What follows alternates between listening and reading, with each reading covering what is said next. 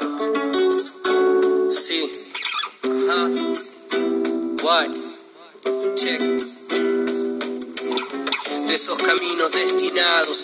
Los humanos compartiendo historias y verdes armados. Producciones que nacieron siendo un juego entre hermanos y hoy nutren los oídos de mortales. Vamos, que ese tren ya se movió cuando activamos, archivando el miedo y confrontando el maltrato, argumentando conceptos, respaldando con actos y haciendo tanto que no hay tiempo de contarlo. Y me bajo de este barco si algún día lo hago sin disfrutarlo. Yo me bajo sin dudarlo si me uno a esa corriente que lo siente solamente si hay billete incentivando.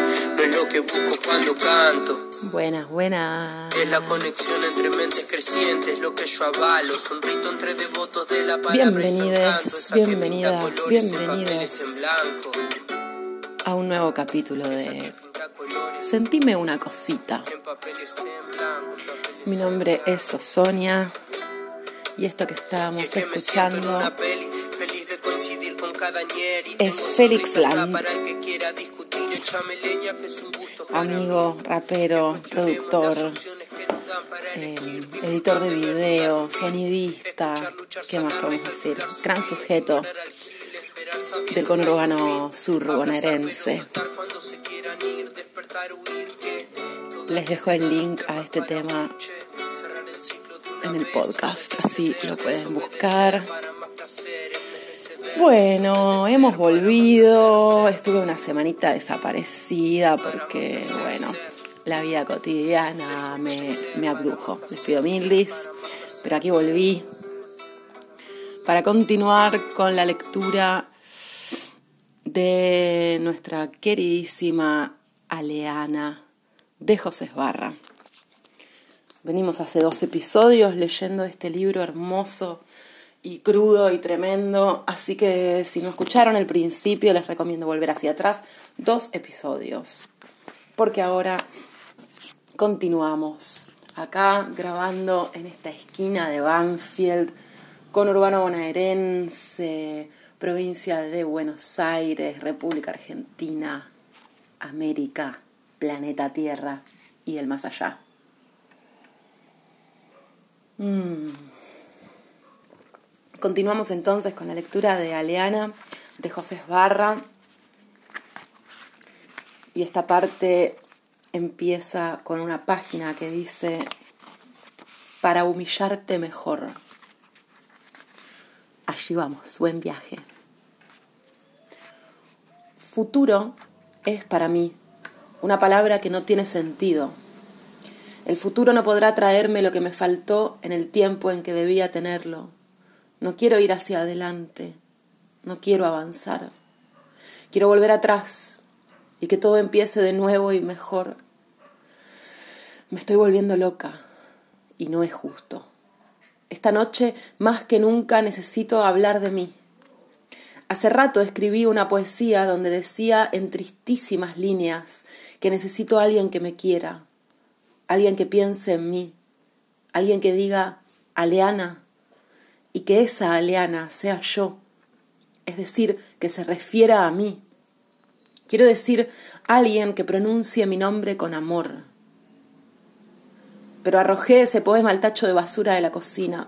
No es cierto. No es cierto que yo necesite todo lo que había escrito en esa tonta poesía. Lo que necesito es tener cinco años y que mamá me bese y me susurre al oído las canciones que las verdaderas madres cantan a sus hijos. Necesito que mamá deje de estar enferma y me acaricie el pelo. O por lo menos que me toque. O tener doce años y que mamá escuche mis gritos y venga a salvarme, porque están manoseándome, castigándome por no sé qué, condenándome a la desdicha detrás del cementerio. Necesito nacer de nuevo. Necesito que papá deje de apoyarse en mí cuando voy a buscarlo al club de los bomberos. Necesito un hermano al que no lo roben las mujeres inglesas, un hermano que esté al lado mío, que me cuide, que converse conmigo y que me cuente cómo son los hombres. Necesito un Dios que exista y que sea amor. Necesito ayuda para no enloquecer. Tengo miedo de mí misma.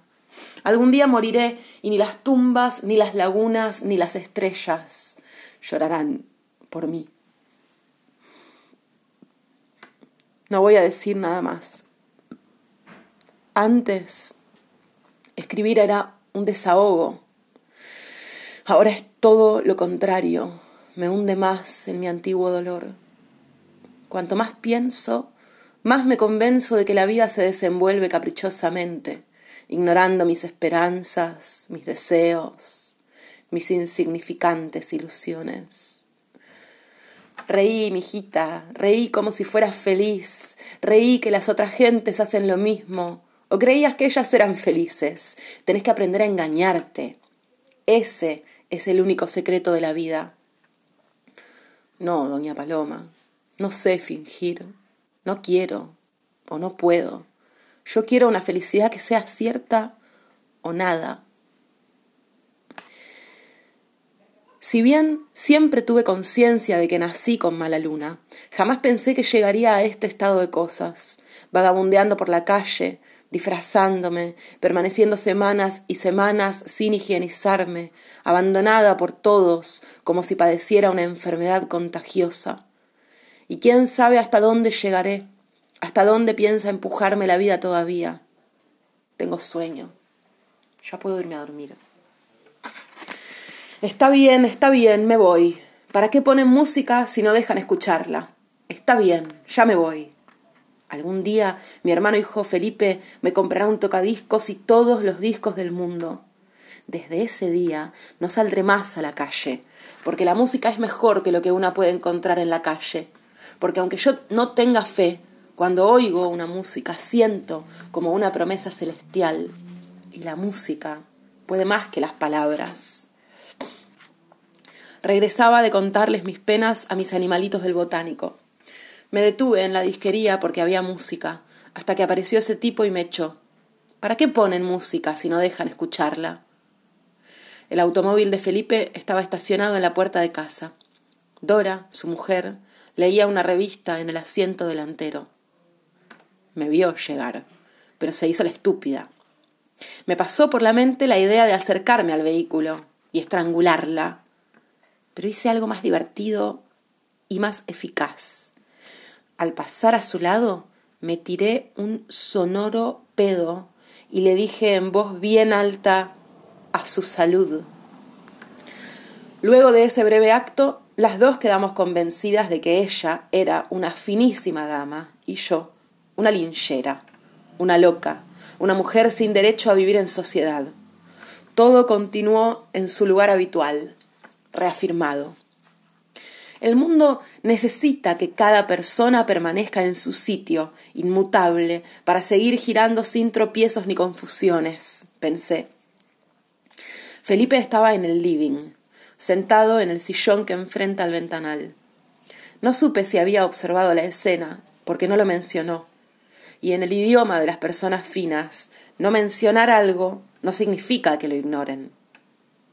Se enojó por lo sucia que estaba la casa, insinuó el tema de la fiesta, pero yo hice como que nunca la había vivido. Le expliqué que no comprendía de qué me estaba hablando y él no demoró en seguirme el juego y en creer, para aliviar su culpa, que cada vez estoy más loca. Mejor así. No quiero pelearme con mi hermano hijo, porque es el único que queda de mi sangre. Por eso. No porque me dé para vivir. Eso no importa. Esta casa o un puente es lo mismo para mí. Si igualmente voy a estar sola, Después habló de los escritos. Contalo de. ¿Cómo se llamaba? Ah, sí, Doña Paloma, la que se dedicaba a la brujería, ¿no? Contalo que le viste hacer. Y también lo de las pibas que violaban en el barrio Podestá. ¿Te acordás de que vos me dijiste que cierta vez habían atrapado a una amiga tuya? Todo eso contalo, con lujo de detalles, que la gente quiere conocer datos sobre la brujería. Y en el caso del sexo, sabés que es un tema que siempre atrae. Lo acompañé hasta la vereda. Dora había desaparecido del auto. Seguramente se cansó de esperarme. Estará mirando vidrieras en la avenida. La alcanzaré ahí o en el Múnich. Felipe. ¿Qué? ¿Por qué Dora nunca se acercó para conocerme? No sé, Aleana. Ella es una mujer especial, ya tiene hecho su ritmo de vida y lo respeta. Sí. Ah, perdón, seguimos en primavera acá grabando, no sé ustedes.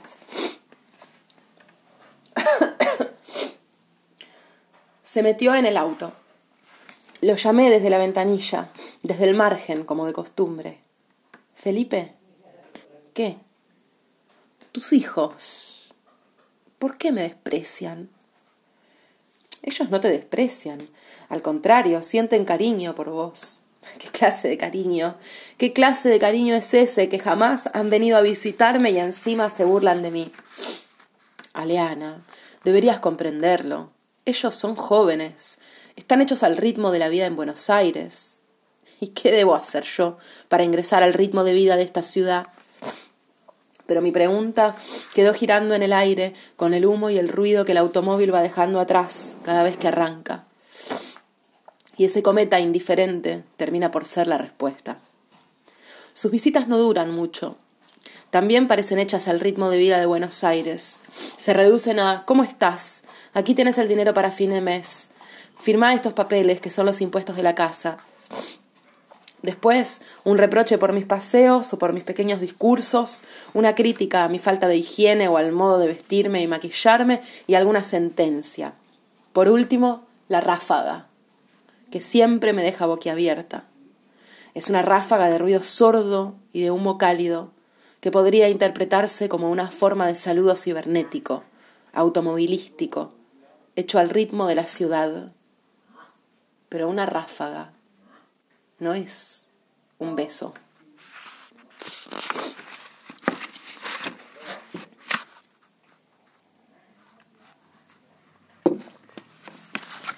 Bebidos porrones de cerveza y notando que en el bar había una considerable concurrencia, comencé mi discurso sobre la mugre que hay dentro de la gente fina y la técnica de las crueldades sutiles, elegantes. Hay que cuidarse, óiganme bien, hay que cuidarse de ellos, porque no son honestos, son traidores que cuando los descubrimos nos echan arena a los ojos para que chillemos, para que no lleguemos a ver el corazón decrépito que esconden detrás de sus corbatas bien planchadas. Ah, yo no sé de dónde la sacan, pero siempre tienen arena fina en las manos. Nos arrojan arena a los ojos para que no percibamos que detrás de sus sonrisas de dientes blanquísimos se les pudre la mentira de su felicidad. Nos arrojan arena a los ojos para que no contemos cómo se les agita la culpa por los crímenes que cometen con sus derroches de lujo. Presten atención, porque los más refinados son los más peligrosos. Se disfrazan de corderitos tiernos y cuando nos hieren lo hacen con tanta distinción que una cree que en lugar de ofenderse, debe besarles las manos. A ellos no los castiga nadie, porque son ellos los que dictan las leyes y porque sus crímenes no se notan a simple vista. Lo peor de todo esto es que las crueldades sutiles son las que más duelen. Sí, señores, son las que más duelen. Cuando ustedes intentan defenderse, los criminales refinados los ponen en ridículo y desprestigian sus palabras. Por eso es que yo he inventado una técnica para defenderse de la técnica de ellos. Vamos a desenmascararlos y acabar de una vez por todas con, bueno vieja, termínela, pague sus cervezas y se va inmediatamente. Aquí no queremos líos. El mozo estaba realmente enojado. No comprendía la importancia de mis palabras.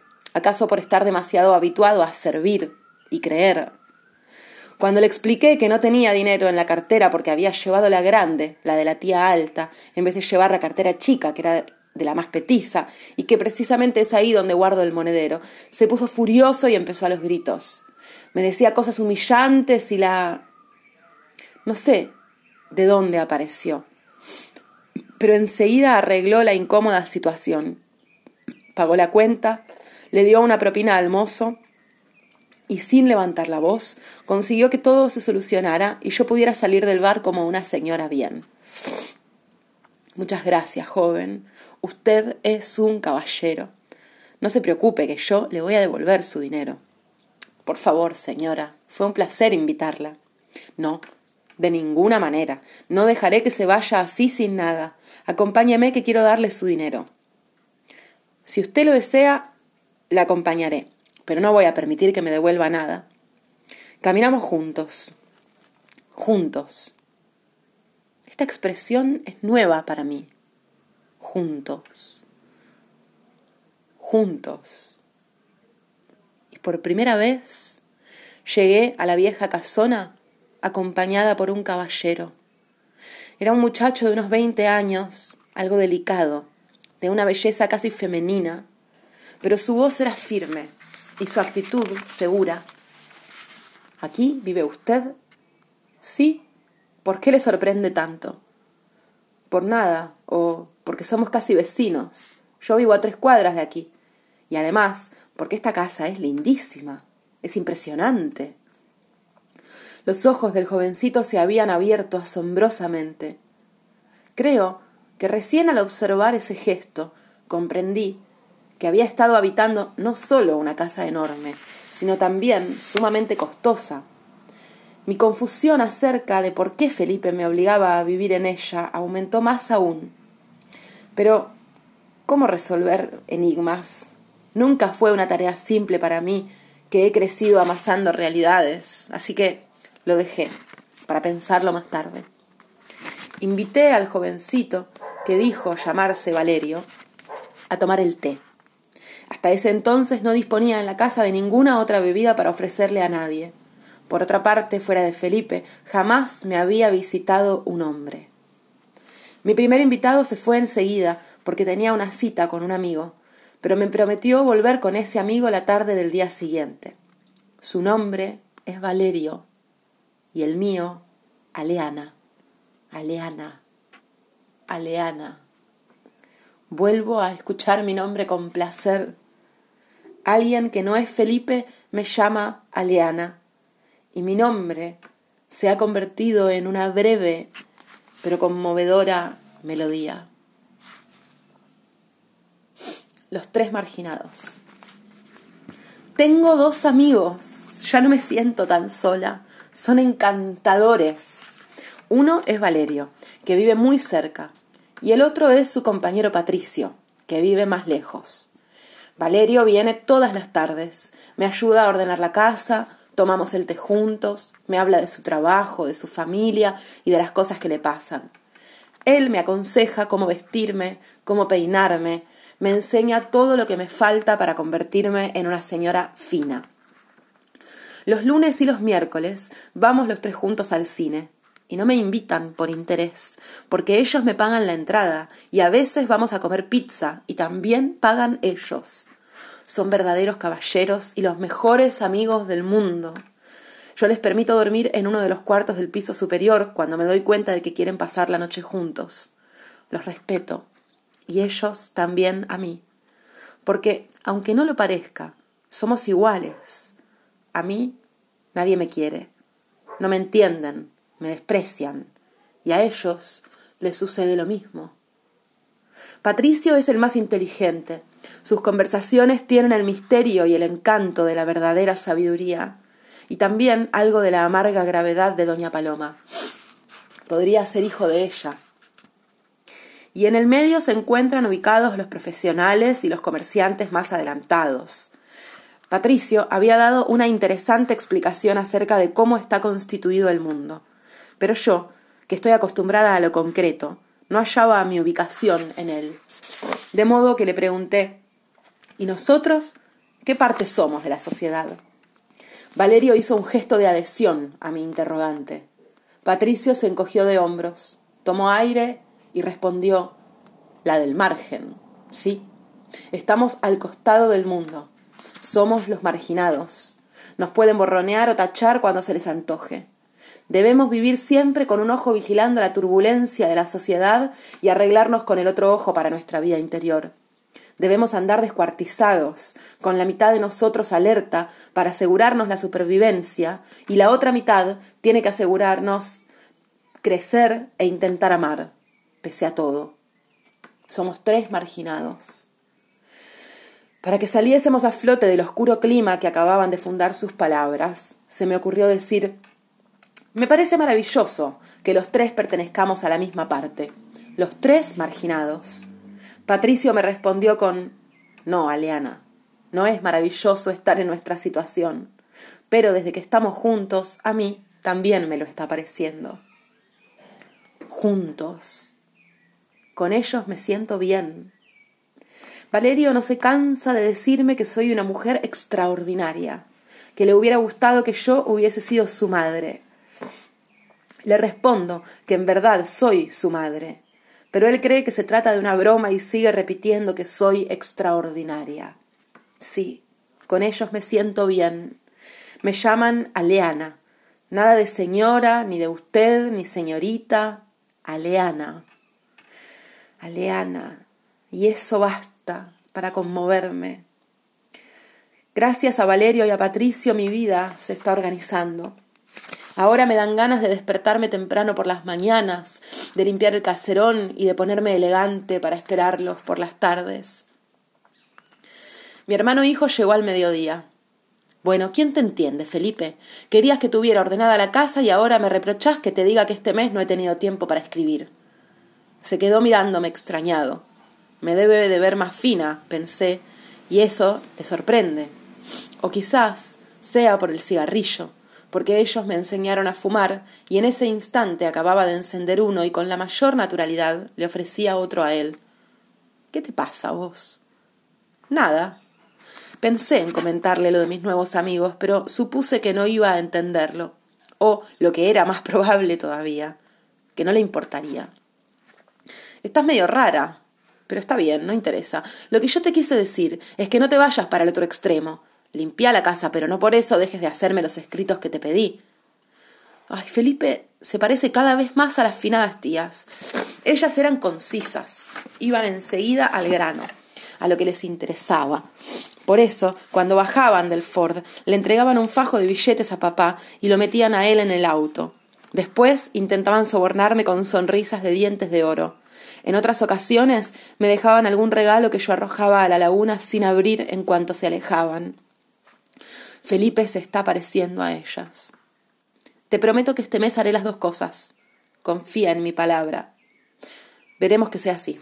Bueno, me voy porque está Dora esperándome en el coche. ¿Y por qué no entro? ¿Cree que muerdo? No seas tonta, ya sabes cómo es ella. Sí, lo sé. En este momento debe de estar mirando el caserón y calculando cuánto podría pedir por el alquiler. Después me maldecirá, deseará mi. Basta, Aliana. Estás hablando de mi mujer, de la madre de mis hijos.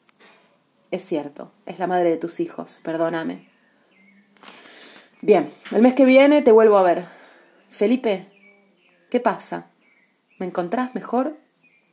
Ya te dije que te noté distinta. Es verdad, ya lo dijiste. No me acordaba. Perdóname. Chau, hasta el mes que viene. Chau, Felipe.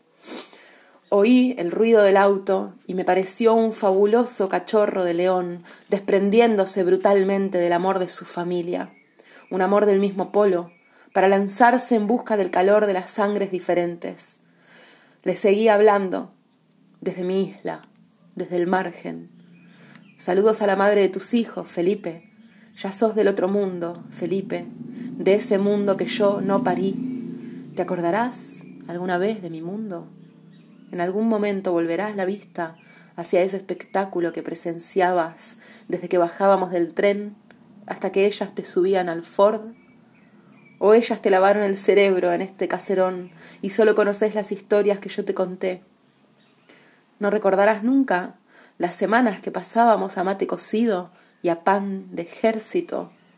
Yo iba a buscar ese pan y si supieras no sabes nada, Felipe.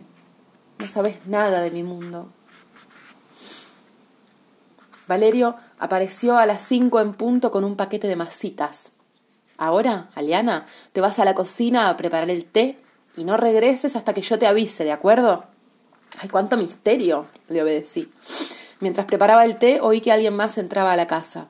Seguramente Patricio, pensé. Luego sentí un desplazamiento de muebles un breve silencio y por último empezó a sonar una música maravillosa. Ya podés venir, Aleana. Aleana. Escuché con placer mi nombre y me demoré conscientemente para que lo repitieran. Aleana, Aleana, podés venir. Regresé al living llorando, quizás a causa de la música. Este disco, dijo Valerio, es de Edith Piaf, una mujer que se parecía mucho a vos. Es un regalo que te hacemos para sellar nuestra amistad. Bueno, bueno, no me digan más cosas tiernas porque no voy a parar nunca de llorar. ¿Y ese tocadiscos de dónde lo sacaron? Es de uno de mis hermanos, aclaró Patricio, pero como él no lo usa, podremos dejarlo aquí hasta que lo reclame. ¿Te parece bien? Sí, sí, me parece increíble. ¿Qué te parece increíble? Todo, todo. Bailé con mis hijos y tomamos el té juntos, los tres marginados. Y por una tarde, una única tarde, sentí que la vida era vida. Nos quedamos conversando hasta que se hizo de noche. Noté que Valerio necesitaba decirme algo y no me equivoqué. Aleana, ¿qué, Valerio? Queremos pedirte un favor, pero no nos animamos. Valerio, ¿sabes una cosa? ¿Qué? Yo tengo muchas ganas de darles todo lo que me pidan. Sos extraordinaria, Aleana. Ojalá mi madre fuera como vos. Ya te dije que yo soy tu madre y también la tuya, Patricio. ¿Qué es lo que quieren? El sábado, se animó Valerio, mañana cumpliremos, es decir, hará un año que Patricio y yo somos amigos y queríamos festejarlo con una reunión aquí. Y sí, y me invitarían. Ay, por supuesto, Aleana. Y no se avergonzarán de mí delante de sus amigos. Aleana, serías nuestra invitada de honor. ¿Nos dejás? Una fiesta, pensé, en la casa de las finadas tías. Una fiesta en mi propia casa. Mi primera fiesta de verdad, con verdaderos amigos. Tengo para ofrecer una casa, una fiesta. Es hermoso tener algo para dar a quienes se ama. Valerio me miraba con los ojos inquietos con los labios listos para la sonrisa más pura. Es un joven agraciado, mi hijo más bello. Patricio esperaba mi respuesta con la frente enhiesta, iluminada. Es un joven rebelde, pero humilde, mi hijo más inteligente. O quizás él sea de Doña Paloma. Por fin dejo de divagar y les respondo vamos a tener la fiesta más divertida que jamás haya tenido la gente gay, Aliana, la gente gay de todo el mundo. Gay es una expresión que usan a menudo los muchachos. Son palabras que los demás ignoran, como better, paki, stone, seis y otras que ellos me enseñaron. Patricio me explicó que los grupos marginados crean su propio lenguaje para comunicarse sin que el resto de la sociedad se entere.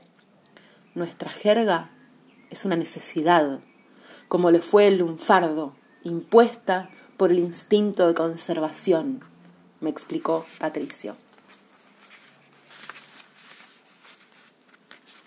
Bueno, mi gente bella, aquí hemos llegado en el día de hoy. Estoy grabando esto un 3 de octubre. Hace un frío que no tiene ningún sentido. O sí, no sé, se prende fuego el 70% del país.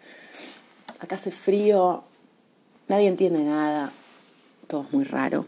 Espero que ustedes estén muy bien, que se procuren momentos de disfrute, en salud, con amor y todas esas cosas fantásticas. Eh, y nos vemos la semana que viene, a la misma hora, en el mismo lugar. Adiós.